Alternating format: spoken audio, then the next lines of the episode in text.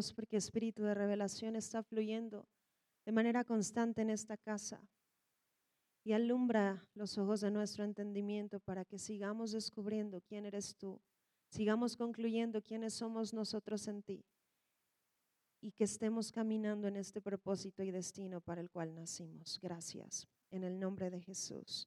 Amén. Ok. Acompáñame al libro de Juan, por favor.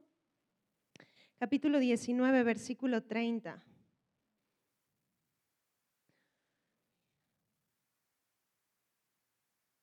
Fíjate, dice, cuando Jesús hubo tomado el vinagre, dijo, consumado es. ¿Puedes decir esto conmigo? Consumado es. Ahora, cuando tú lees esta palabra, ¿qué te viene? La palabra consumado tiene que ver con algo que fue terminado, ¿sí o no? Algo que fue completado, cumplido. Pues realmente entre más tú y yo concluiremos, entre más claro sea para nuestra vida que todo ha sido consumado, todo lo estaremos viviendo a partir de esto, porque ya fue consumado. Y el tema en el que hoy me voy a centrar tiene que ver con sanidad. Porque dentro de lo que Jesús hizo incluyó la sanidad física. Dios te quiere sano. Voltea con el que está a tu lado y dile, Dios te quiere sano. Y es bien importante conocer esto porque muchas veces cuando no hay conclusiones correctas, hay personas que siguen pensando que la enfermedad es un castigo de parte de Dios. Cuando alguien está enfermo está buscando, ay, pues qué puerta abrí. No se trata de qué puerta abriste muchas veces. La, el, con la enfermedad, como el envejecimiento, como el deterioro de nuestros cuerpos, tiene que ver con la caída, tiene que ver con que el mundo fue tocado por el pecado. Pero si Cristo nos ha redimido, quiere decir que también incluye las consecuencias que el pecado producía en nuestros cuerpos físicos. ¿Lo estás recibiendo? Entonces, dentro de esto, Dios incluye sanidad, porque Dios te quiere sano. Amén. Entonces, aclarado este punto, la enfermedad no viene de Dios. No viene. Santiago dice, toda buena dádiva y todo don perfecto desciende de lo alto del Padre de las Luces. Entonces, no, es, no te preguntes, ay, ¿qué me quiere enseñar Dios? No. La enfermedad no viene de Él. ¿De acuerdo? ¿Vamos bien hasta aquí? Ahora acompáñame a Primera de Corintios, por favor.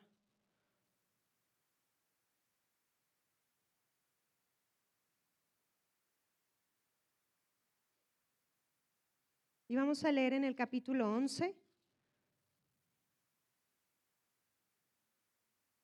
Voy a comenzar leyendo desde el versículo 23.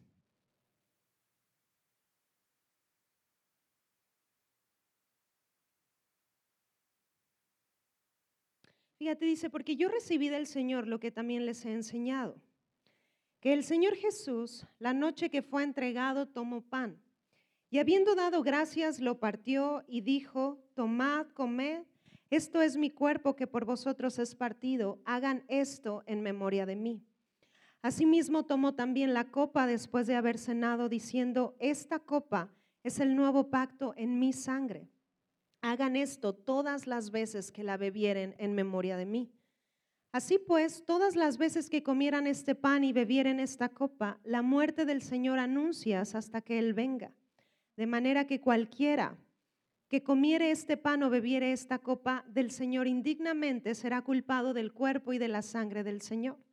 Por tanto, pruébese cada uno a sí mismo y coma así del pan y beba de la copa. Porque el que come y bebe indignamente sin discernir el cuerpo del Señor, juicio come y bebe para sí. Por lo cual hay muchos enfermos y debilitados entre vosotros y muchos, ¿qué dice? Duermen. Ahora, vamos a ir desmenuzando cada parte de esto. Pablo está tocando este pasaje donde Jesús celebra la Santa Cena, instituye la Santa Cena para nuestras vidas. Y Pablo dice, hay, hay una razón, porque describe la razón, dice, hay una razón por la cual hijos, porque está hablando de hijos, está hablando de personas que se sientan a la mesa. ¿Y quiénes son los que se sientan a la mesa del Padre? Los hijos. Voltea con el que está a tu lado y dile, tú estás sentado en la mesa. ¿De acuerdo? Entonces, pero dice que algunos de estos, dice, hay muchos enfermos, hay debilitados entre, entre, entre nosotros y muchos mueren antes, antes de tiempo. ¿Qué quiere decir esto? Mucha gente se va antes de completar su propósito en la tierra. Tú necesitas abrazar que Cristo es suficiente para que culmines el propósito de tu vida en esta tierra. Quiere decir que este cuerpo tiene que servirte para dicho propósito. Pero no, tú necesitas comenzar a concluir un poco más de que la obra de Jesús fue tan completa y algo que nos alumbra en esto es, la Santa Cena. Te hemos enseñado respecto al diezmo, ¿verdad? El diezmo es un principio que si tú lo aplicas es lo primero y lo mejor y redime el 90%, el 90% va cargado de la bendición y es mejor caminar con un 90 bajo la bendición que con un 100 bajo la maldición. ¿Estamos de acuerdo en esto? Ok, pues de la misma manera, la Santa Cena desata un poder sobrenatural, pero en tu salud, en tu cuerpo. Así como el diezmo lo desata en las finanzas, la Santa Cena lo desata en tu cuerpo. Entonces Pablo está diciendo, hay personas que no saben qué están haciendo cuando comen esto, cuando llevan a cabo. Porque hay, hay, momentos, tal vez tú has celebrado la Santa Cena y aquí pues te dan el juguito, ¿verdad? Del pan. Y dices, bueno, pues sabe, bueno, tenía hambre, me apacigua. ¿Sí? Pero esto es a lo que Pablo se está refiriendo. Dice, hay personas que no saben lo que estos elementos producen. Hay otros que lo practican por religiosidad. Si tú veniste del concepto tradicional, tú estabas acostumbrado de si hasta confesarte, sí o no, para poder recibir la, hostia, ¿verdad? Pero eso es tradición, que no es lo que Jesús instituyó, porque esto es algo más profundo. Es algo más profundo que tiene que ver con lo que él hizo. Y él dijo, consumado es. Ahora, Quiero centrarme en esta parte. Fíjate lo que dice. Vete al 27. De manera que cualquiera que comiera este pan o bebiere esta copa del Señor, ¿cómo? Indignamente será culpado del cuerpo y de la sangre de qué? Del Señor. Mira, gracias a Dios, yo nunca vine de un contexto religioso que me dijera que yo era indigna para tomar la Santa Cena. No vengo de ese contexto. A lo mejor a ti sí te lo enseñaron así. Y necesitas hoy quebrar ese contexto. ¿Por qué? Porque no está diciendo que las personas sean indignas. Esto no es lo que Pablo está diciendo. Está diciendo la manera en la que lo comen, la manera en la que, lo, que participan. ¿Vamos bien hasta aquí? Porque en primera, ¿cuántos han recibido a Jesús como Señor y Salvador? Entonces tú eres tan justo como Jesús es justo, eres tan digno como Él y estás calificado para sentarte a la mesa. Entonces puedes participar de esto. Amén. Wow, ¿verdad? Pero entonces se está refiriendo a la manera, a la manera, porque hay personas que solo ven un pan, un jugo o vino, pero hay quienes ven que dentro de estos elementos hay poder. Y esta es la diferencia. Esta es la diferencia en, en todo lo que hacemos. Por ejemplo, el día que yo me bauticé en agua, yo no lo vi como un ritual que tenía que cumplir. Lo vi como una indicación de parte del cielo, sé que nos salva, pero te puedo decir que produjo cosas en mi vida. Porque lo que haces con fe produce. Y estamos llamados, o, Dios quiere que, que aprendamos esto, en que ya no sea como algo que hacemos periódicamente, celebrar la Santa Cena, sino que se vuelva algo constante de nuestras vidas. Porque cada vez que tú participas de la Santa Cena, eres más consciente de la obra de Jesús en ti. Eres alumbrado te queda más claro, te cae el 20 de que lo que él hizo es suficiente. ¿Vamos bien? Ahora ve al 29, dice, porque el que come y bebe indignamente sin discernir el cuerpo, el cuerpo del Señor, juicio come y bebe para, para sí. Subraya la palabra discernir. La palabra discernir significa hacer una distinción. Ahora, ¿a qué se refiere a hacer una distinción? De lo que el pan es, de lo que el pan representa y de lo que el vino representa. Porque muchas veces se toman estos dos elementos como si fueran una misma cosa, como si ambos hubieran logrado. Pero Pablo está diciendo, si tan solo haces la distinción, no habrá enfermo, nadie estará debilitado y nadie se irá antes de tiempo si tan solo distingues correctamente. Ahora, ¿qué es el cuerpo? ¿Qué es el pan? ¿Qué es el vino? Vamos a ir a otro pasaje. Acompáñame, por favor. Bueno, voy, a leer ahí en Corintios. Vete al, al 11.24, voy a volverlo a leer. Dice, y habiendo dado gracias, lo partió y dijo, tomad, comed, esto es mi qué? Mi cuerpo. Entonces, cuando hablamos del pan, ¿de qué estamos hablando? Del cuerpo de Jesús. Ahora, bríncate al verso 25. Y dice, asimismo también tomó la copa después de haber cenado, diciendo, esta copa es el nuevo pacto en qué? En mi sangre. Entonces, esa copa de vino, ¿qué está representando? Su sangre que ha sido derramada. Ahora vamos a leer algunas escrituras. Vete a Isaías capítulo 53, versículo 5, por favor. Y fíjate lo que dice, mas Él herido fue por nuestras rebeliones, molido por nuestros pecados, el castigo de nuestra paz fue sobre Él y por su llaga fuimos nosotros qué? Curados, está hablando del cuerpo. En el cuerpo, ¿cómo fue su cuerpo? Molido. Ahora, vete por favor a Mateo capítulo 26, versículo 28. Dice, porque esto es mi sangre del nuevo pacto, que por muchos es derramada para remisión de los pecados. Vete a Colosenses capítulo 2, versículo 13.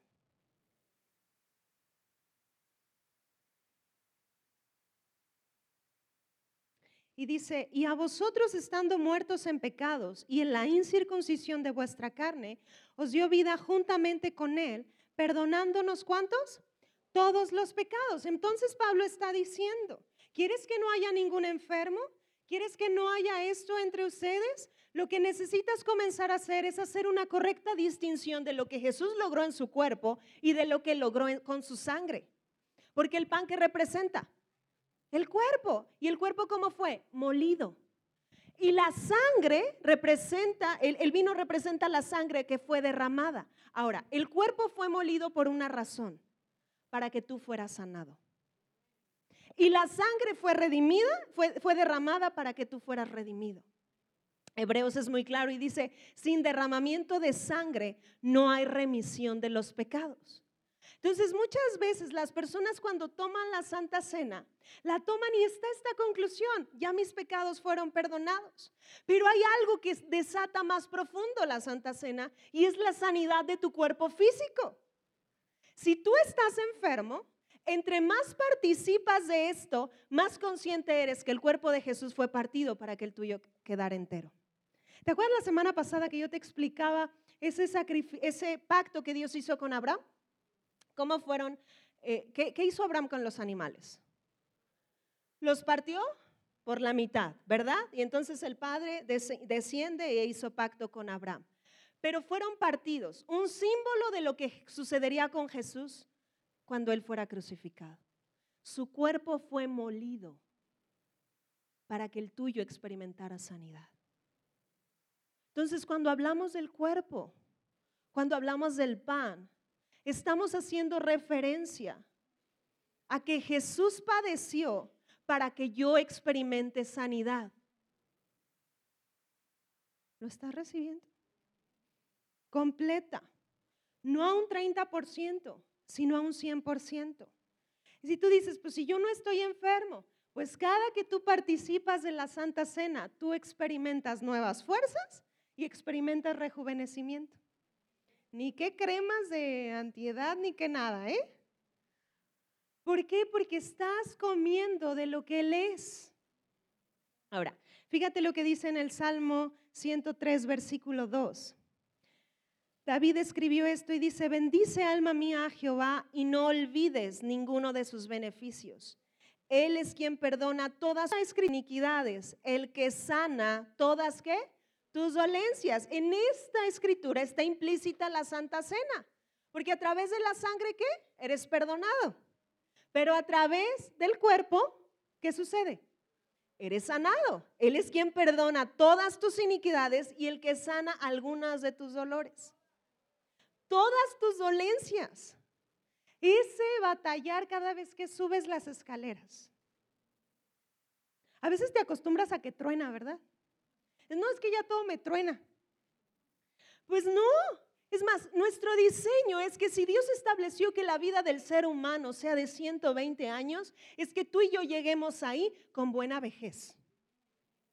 A mí me impactó mucho, hace muchos años me crucé con una persona que me dijo, mira Isabel, porque nos estaba enseñando su casa. Y su casa era muy bonita, pero era de una sola planta.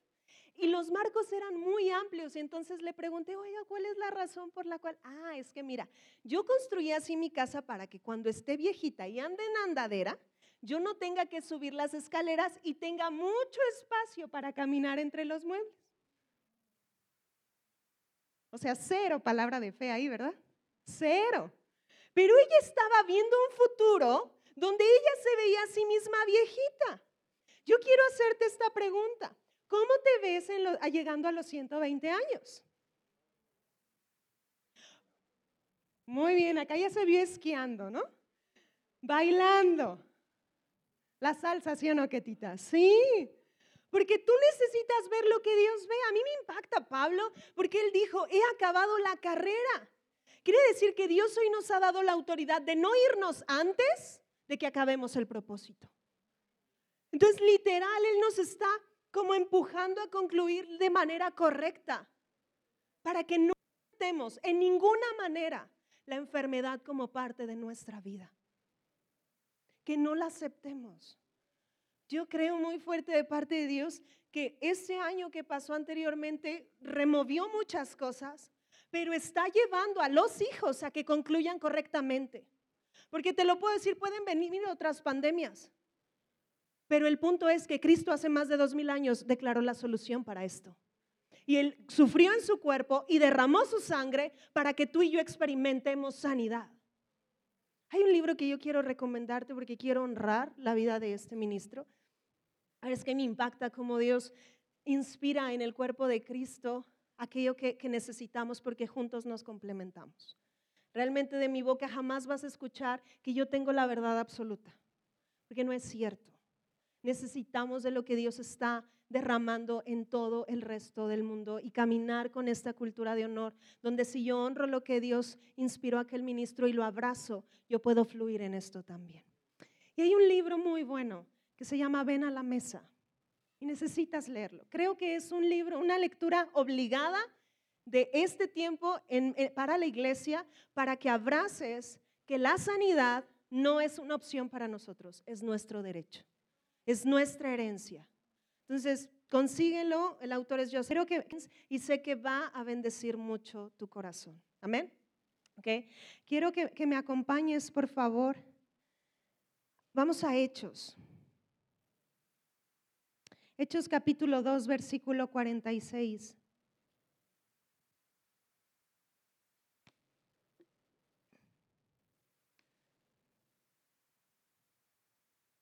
Porque Jesús instituye esta Santa Cena y ¿sabes qué sucedió con la iglesia primitiva? Entendió el poder de lo que era. Entendió la importancia de celebrarlo y entonces fíjate, dice, y perseverando unánimes cada día en el templo y partiendo el pan en dónde?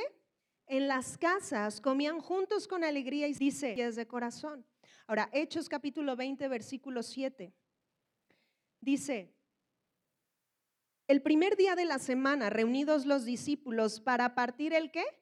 El pan. Ahora, es bien importante que cuando tú leas la Biblia, tú te des cuenta que los conceptos son importantes. Ellos decían el pan no porque se referían a los taquitos al final del grupo Conecta. o al pan dulce. Ellos era, para ellos era muy claro este lenguaje porque se referían a la Santa Cena. ¿Quién es el pan que descendió del cielo? Cristo. Entonces ellos se referían a esto, entonces se reunían y partían el diente. Celebraban la Santa Cena y cuando lo celebraban eran más conscientes de la salud divina en sus cuerpos. Eran más conscientes de esto. Entonces, realmente Dios está como reactivando aquello que comenzó al principio participar de manera digna de, la Santa Cena es porque al hacerlo tú tienes una revelación clara de lo que estás llevando a cabo y que todo ya ha sido consumado. No es un momento más en la vida, es un momento que redefine la salud física de tu cuerpo. Y si tú lo crees, tú vas a estar experimentando estas cosas tal cual experimentas los beneficios con el diezmo. Amén. Por eso es tan importante. Ahora vamos a ahondar un poquito más en esto. quiero que vayas abriendo tu Biblia en Hebreos capítulo 13, versículo 9. Y quiero hacerte tu pregunta, ¿en qué estás basando tu salud? Mira, por ejemplo, yo estoy a favor de tener hábitos saludables. Y tan a favor estoy que a los que saben, hoy que soy mamá, a mi hija le ¿por qué su alimentación? Y toda la gente me pregunta, ¿por qué no le das sal? ¿Por qué no le das azúcar? Bueno, porque antes no se sabía lo que hoy se sabe. ¿Ok? Y entonces yo esto se la he estado cuidando. Ahora imagínate que yo sustentara la salud de mi hija en eso, cuando ya sé que más de uno de ustedes le ha dado una galleta o un dulce por ahí. ¿Ok? Yo sé que no está en eso. Solo como mamá, yo estoy poniendo ciertos cimientos en su vida y le estoy enseñando valores, le estoy enseñando, perdón, hábitos alimenticios saludables. Porque Dios enseña de la correcta administración del cuerpo. Pero ¿cuántas veces has intentado hacer dieta y a la semana ya la soltaste? ¿Cuántos? A ver, ¿hay algún honesto por aquí? ¿Aquí? A lo mejor antes dicen, no, ya el primer día ya. ¿Ok? Pero el punto es, porque no está mal esto, el problema es que ponemos nuestra confianza en la dieta. El problema es que ponemos nuestra confianza en el ejercicio. Y honestamente, ¿cuántas personas conocen que, que tienen una vida fitness y sin embargo enferman? Porque no está ni siquiera en eso, está que vivimos en un mundo que fue tocado por el pecado.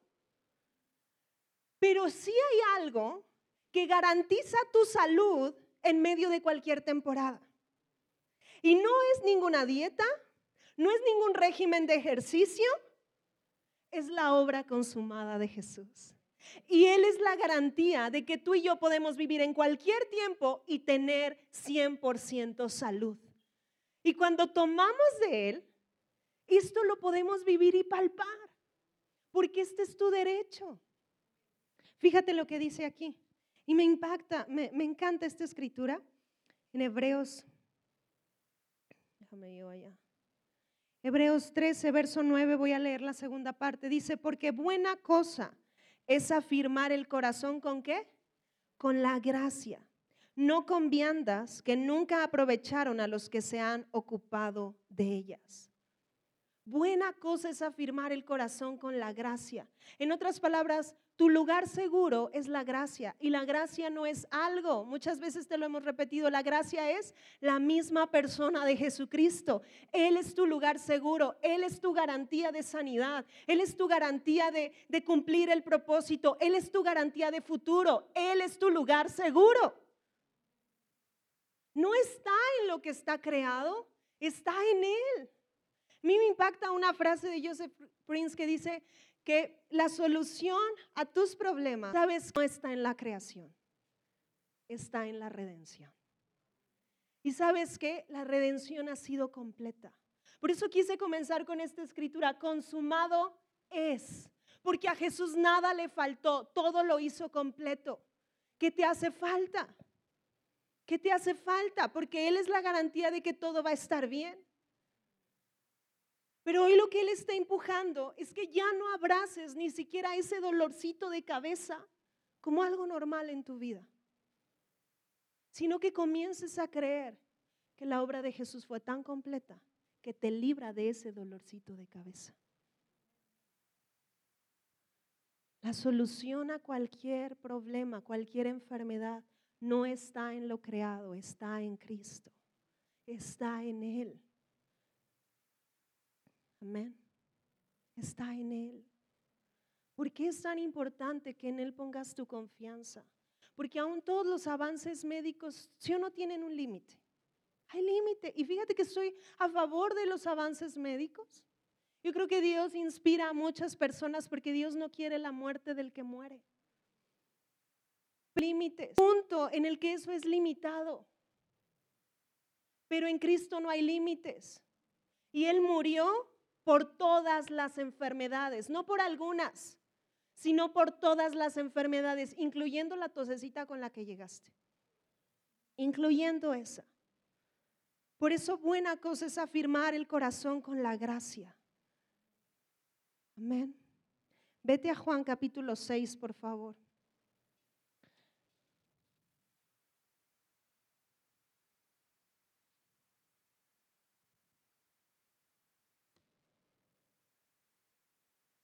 Y voy a leer desde el versículo 47. Fíjate, dice, de cierto, de cierto te digo, el que cree en mí tiene vida eterna. Y dice en el 48, yo soy el pan de vida. Subraya el vocablo vida. La palabra vida viene del el griego zoe, que sí significa vida divina. Pero uno de los fondos de este vocablo en este contexto es que está hablando de tu salud física. Entonces, Él está diciendo, yo soy el pan de vida, o en otras palabras está diciendo, soy el alimento para que tú seas sano. Fíjate lo que sigue diciendo, vuestros padres comieron el maná en el desierto y murieron. Este es el pan que desciende del cielo para que el que de él come, ¿qué dice? No muera. Yo soy el pan vivo que descendió del cielo. Si alguno comiere de este pan, ¿vivirá para cuándo? Para siempre. Y el pan que yo daré es mi carne, la cual yo daré por la vida del mundo. Entonces los judíos contendían entre sí diciendo, ¿cómo puede éste darnos a comer su carne? Jesús les dijo, de cierto, de cierto les digo, si no comes la carne del Hijo del Hombre y bebes su sangre, no tienes vida en vosotros. El que come mi carne y bebe mi sangre tiene vida eterna y yo le resucitaré en el día postrero. Porque mi carne es verdadera comida y mi sangre es verdadera qué? Bebida. El que come mi carne y bebe mi sangre en mí permanece y yo en él. Ahora, fíjate lo, que, el contexto de lo que, lo que está diciendo porque es bien interesante. Hay dos palabras que aparecen para el vocablo comer. Tú y yo en español y en la Reina Valera estamos leyendo el vocablo comer y nos suena igual, ¿sí o no? No suena exactamente igual, pero quiero que leamos en el 651. Dice, yo soy el pan vivo que descendió del cielo. Si alguno comiere de este pan, ¿vivirá para cuándo? Para siempre. Ahora, el vocablo que se utiliza aquí para comer tiene que ver, ¿en cuál les dije? El 651, ¿verdad? Ay, Jesús, Jesús, ya me brinqué.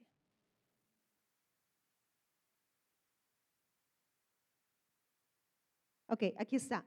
La palabra es pagó, ¿ok? Que, sí, que se puede usar en un sentido físico o espiritual como para alimentarse de Cristo. Este vocablo sí tiene que ver con tu alimento espiritual. Tú vienes aquí y estás comiendo, ¿verdad que sí? Estás comiendo espiritualmente. Además, somos espíritu, ¿de acuerdo? Pero llama la atención porque en el verso 56, bríncate allá, dice, el que come mi carne y bebe mi sangre, en mí permanece y yo en qué? En él. El vocablo cambia. Tú lees comer, pero el vocablo que aquí aparece es trogo. Y este vocablo solo se usa para la acción de comer algo físico. Este vocablo significa masticar, significa crujir, significa roer. Es como cuando comes algo seco. ¿Cómo suena? Truena, ¿sí o no? Truena. Entonces, esto está refiriendo. Entonces, no solo se está refiriendo a un alimento espiritual como el que tú y yo comemos cada vez que escuchamos palabra, sino que está haciendo referencia a Jesús a la Santa Cena. Está haciendo referencia porque está hablando de algo que físicamente necesitas comer o masticar. ¿Alguien le está cayendo el 20? Masticarlo. No solo es algo espiritual, es algo físico. Por eso es tan profundo lo que Pablo retoma en Primera de Corintios. Él no estuvo en aquella cena. Tú sabes que el encuentro de Jesús con Pablo fue mucho después. Pero si alguien entendió la gracia fue Pablo. Y él entendió que la gracia contenía sanidad divina. Entonces dice, si la gente cuando come esto y lo disfruta, porque le está llamando la atención a los corintios, porque ellos llegó un momento en el que ya lo tomaban como algo insignificante, como algo rutinario. Ay, lo hacemos todos los días. Pero les dijo, si ustedes lo hacen de la manera correcta y concluyen de manera correcta lo que está sucediendo, no habría ningún enfermo y nadie se iría antes de tiempo. ¿Lo estás recibiendo? Si te está cayendo el 20, lo que Dios te está diciendo hoy es que el día que tú partas de esta tierra, tú no te vas porque te enfermaste. El día que tú y yo partamos y tomas esto es porque nos quedamos dormidos después de haber acabado la asignación que teníamos que cumplir. Sin sufrir, porque el cuerpo de Jesús fue molido para que esto ya no pase en nosotros. Por eso es algo tan profundo, pero necesitamos masticar esto. Necesitamos participar de esto. Ve a Mateo capítulo 26. Versículo 26. Dice, y mientras comían, tomó Jesús el pan y bendijo y lo partió y dio a sus discípulos y dijo, tomad, comed, esto es mi cuerpo. Ahora, ¿me pueden poner la imagen del pan? ¿Ya me la van a poner ahí? ahí está. Este es el pan que partió Jesús. ¿Verdad que no eran las conchas? Porque tú escuchas la palabra pan y honestamente, ¿qué se te viene?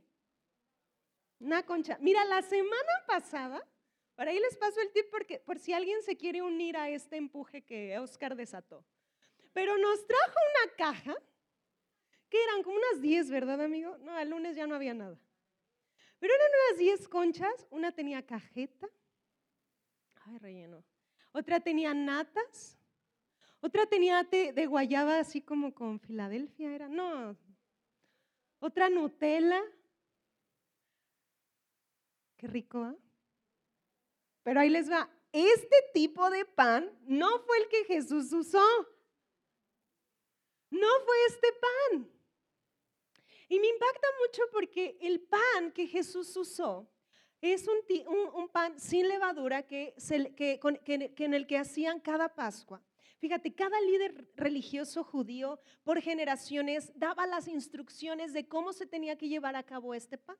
Este pan era un pan matzah, se llama. es más parecido a una galleta. Si por ahí a lo mejor lo has probado, tú dices, tú ya, estuviste en Israel y ya lo probaste, o aquí cómpralo. Ayer dijimos, ay, pues vamos a comprarlo. Y en Amazon creo que nos llegaba aquí como en 3 mil pesos la caja de pan. Entonces, pero está la receta. Y a Asa le gusta hacer muchas recetas. Entonces, ahí invítenlo y pónganse a hacer pan matza. ¿Ok? Pero es un pan judío. Pero tiene una característica este pan. Este pan es plano es completamente plano.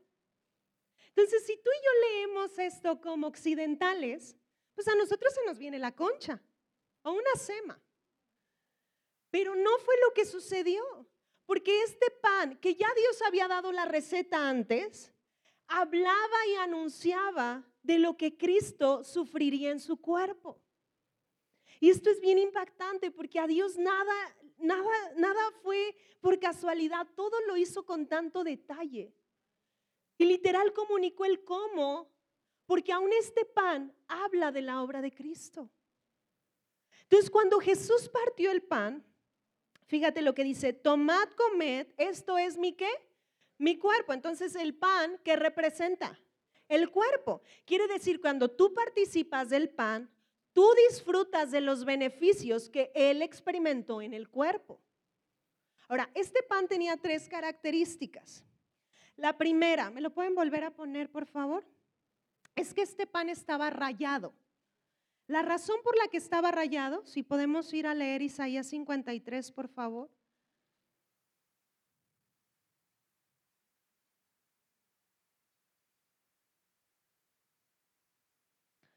Versículo 5.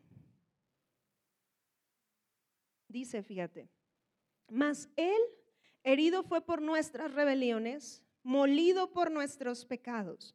El castigo de nuestra paz fue sobre Él y por su llaga fuimos nosotros qué?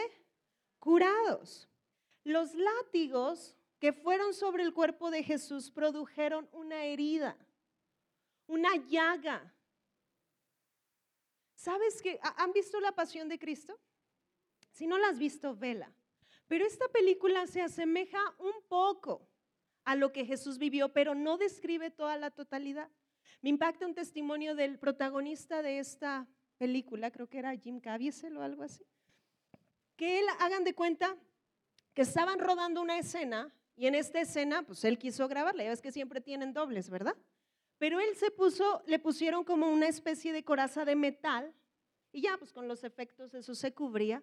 Pero lo que iba a suceder es que en ese momento iban a grabar una escena con el látigo. El látigo romano era cuero y al final terminaba con partes de metal para que se detuviera en la piel y jalara pedazos. Este actor cuenta que le dieron en un pedazo donde no traía esto y alcanzaron a rasgar. Ni siquiera fue tanto, no fue ni siquiera una herida profunda. Y cayó desmayado en ese momento. Oh, imagina lo que Jesús vivió. Porque llama la atención por qué tanto dolor con Jesús. Porque él, por qué él permitió tanto dolor.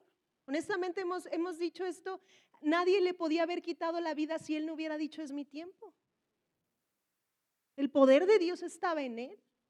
Oye, hizo que tormentas se detuvieran, voló. ¿Tú crees que no podía volar en ese momento? hacerse invisible, cruzar muros como ya lo había hecho. Pero había algo que él iba a ganar en su cuerpo. Ahora quiero aclarar algo. Tú lees todo todo el Antiguo Testamento, por ejemplo, el libro de Levítico es muy claro con las cuatro ofrendas sacrificiales, con una de granos, y todo el tiempo están estos animalitos siendo sacrificados. Pero había una técnica judía para el sacrificio de estos animalitos. Estos animalitos no tenían dolor, morían de la manera más eh, calmada posible, indolora. ¿Han probado o alguien compra alimentos kosher? Ok, este sello es porque se respetan esas normas. Un judío no come un alimento donde el animalito ha sufrido. Entonces hay carnes, hay productos que traen este sello porque garantizan que el animal no ha sufrido. Te lo voy a poner de esta manera. Jesús pudo haber entregado su vida y redimirte de los pecados sin haber sufrido. Porque para la remisión de pecados solamente se necesitaba la sangre. Pero el hecho de que Él permitiera todo este dolor en su cuerpo es porque Él también iba por tu sanidad. Molido fue para que tú experimentes sanidad. Por su llaga tú fuiste curado. Quiere decir que la sanidad de tu cuerpo que te acaban de diagnosticar no se estableció hoy, se estableció hace más de dos mil años. Y esta sanidad está vigente hoy. Lo único que requieres es participar y tomarlo y comerlo. Porque en el cuerpo Él experimentó todo este dolor para que tú seas sano hoy. Para que tú seas sano. Había otra característica en este pan. ¿Vieron que había unos agujeros? Estaba agujereado. ¿Y esto pasó Jesús? Clavos traspasaron sus manos. Clavos traspasaron sus pies. Colocaron una corona de espinas que produjo agujeros en su frente. Un soldado, ya estando en la cruz, traspasó el costado. Su cuerpo fue agujerado. El pan hablaba de lo que Jesús viviría en el cuerpo. ¿Está recibiendo? Él es suficiente. Y lo que sigue es que el pan, vieron que estaba quemado. O sea, si lo ves, si uno no se antoja. No es un pan que como tal se antoje. Y eso también hablaba de cómo Jesús sería desechado. ¡Qué fuerte! Pero el pan estaba quemado porque el fuego del juicio de Dios fue sobre Jesús. Todo fue sobre él. Todo el castigo fue sobre Jesús. Entonces al momento que tomaban el pan y lo partían, al momento de tenerlo en sus manos, les hablaba todo esto que yo te estoy diciendo que el cuerpo de Jesús fue molido, agujerado, quemado, rayado, para que tú hoy disfrutes de su sanidad. Entonces, si tú me preguntas, ¿es ilegal que la enfermedad esté en el cuerpo de un hijo? Es ilegal, porque ya hubo todo un acto legal que estableció tu sanidad. Estableció tu sanidad. Isaías 52, versículo 14. Te lo voy a leer en la nueva traducción viviente. Dice, pero muchos quedaron asombrados cuando lo vieron. Tenía el rostro tan desfigurado que apenas parecía un ser humano y por su aspecto no se veía como un hombre. Esto fue como Jesús quedó después de ser molido, después de ser golpeado. Se burlaron de él, se desquitaron con él. Y mientras todo esto sucedía, Jesús, ¿sabes cómo estaba? Callado. Porque él tenía un enfoque. Y su enfoque eras tú. Ve a Pedro, primera de Pedro capítulo 2, versículo 24. Dice, quien llevó él mismo nuestros pecados en su cuerpo sobre el madero, para que nosotros, estando muertos a los pecados, vivamos a la justicia y por cuya herida fuiste qué? Sanado. ¿Por cuya qué? Herida fuiste sanado. Su cuerpo quedó como una herida. Él fue partido. Por eso dijo, este es mi cuerpo que es partido. Cuando tú lo comes, tú puedes experimentar milagros de sanidad. Porque estás siendo cada vez más consciente de que lo que Jesús hizo es suficiente. Tal vez estás enfermo, Tal vez estás en medio de un tratamiento médico, pues comienza a participar de esto, comienza a participar de la Santa Cena. Y no sabemos los cómo, pero lo que sí te garantizo es que la sanidad se manifiesta en tu cuerpo. Dios es fiel y Dios quiere sanidad. Dios te quiere sano. No sé con lo que has estado batallando. Yo por mucho tiempo, por malos hábitos, yo padecí gastritis. Y la verdad es que ya me había acostumbrado a comer y omeprazol. Pues uno se acostumbra, ¿sí o no? Pero llegó un tiempo que dije, bueno, ¿por qué tengo que acostumbrarme si Jesús sufrió para que yo fuera rescatado de esto? Y hace ya algunos años que Dios me libró de gastritis. Porque, la, porque su obra, familia, es suficiente. No sé si has estado batallando con migraña, no sé si es ese tronido cada vez que subes las escaleras. No sé si es un cáncer. No sé si es el nombre que tú quieras. Pero la obra de Jesús es tan completa y es suficiente. Y es la garantía de que puedes tener una vida plena aquí. ¿Por qué es tan importante la salud? ¿Por qué es tan importante? Realmente, es más, puedes tener todo el dinero del mundo, ¿sí o no? Pero a veces si no tienes salud, ¿se puede disfrutar? No. Puedes tener todas las posesiones. Pero ¿cuánta gente hay que, que, ve límite en eso? Y no puede disfrutar porque no tiene salud. Y Dios no quiere a su pueblo enfermo. Dios te quiere sano. Y su cuerpo, familia, literal fue molido, fue golpeado hasta el cansancio para que tú hoy experimentes sanidad. La pregunta que surge es por qué Jesús escoge estos dos elementos para establecer la Santa Cena. ¿Por qué escoge el pan y por qué escoge el vino? Y a lo que nos lleva es porque ambos en sus procesos tienen que ser molidos, tienen que ser aplastados, tienen que pasar por procesos dolorosos para que tú puedas tener el fruto de esto, el pan y el vino. ¿Cuántos de ustedes se han comido una uva e inmediatamente dices, mm, sabe a vino? Pues no, ¿verdad? Esa uva tiene que tener un proceso. Pues ese proceso, cada vez que tú y yo participamos de la Santa Cena, nos recuerda. Por eso dijo Jesús, háganlo en memoria de mí. Nos recuerda que su cuerpo fue molido para que tú seas sanado. Y quiero que si puedes abrir en Hebreos y con esto voy a cerrar. Hebreos capítulo 12, versículo 2. Dice, puestos los ojos en Jesús, el autor y consumador de la fe, el cual por el gozo puesto delante de él sufrió la cruz, menospreciando el oprobio y se sentó a la diestra del trono de Dios. ¿Por qué razón Jesús soportó todo esto? Por el gozo puesto delante de él. ¿Sabes qué estaba viendo Jesús? tu sanidad.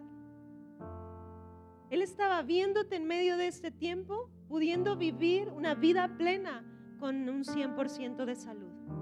Y que si el tiempo cronológico dice que tú te envejezcas, Él esté viendo que tú te rejuveneces. Como el milagro que experimentó Caleb, un hombre de 85 años, mayor fuerza, testificó y dijo, me siento como uno de 40. Tengo mayor fuerza que la que tuve antes para entrar y poseer. No permites que conceptos incorrectos te hagan abrazar un estilo de vida que no te corresponde. Fuiste incluido a la mesa de Dios y el pan que nos corresponde es la salud divina. Porque cada vez que comemos de, este pan, podemos experimentar los beneficios de su salud en nuestro cuerpo. Y aunque el mundo se deteriore, nuestros cuerpos se regeneran. Se regeneran. ¿Cuántas veces has abrazado de que tus neuronas van para menos? Porque no comienzas a creer que entre más años tus neuronas se renuevan cada día. Hay conceptos terrenales que hemos abrazado, pero tú no eres de la tierra, tú eres del cielo. Que tus fuerzas, tienes 80 hoy, que como uno de 40, para entrar, para salir, para poseer, para conquistar. Su obra es tan suficiente. Jesús es suficiente para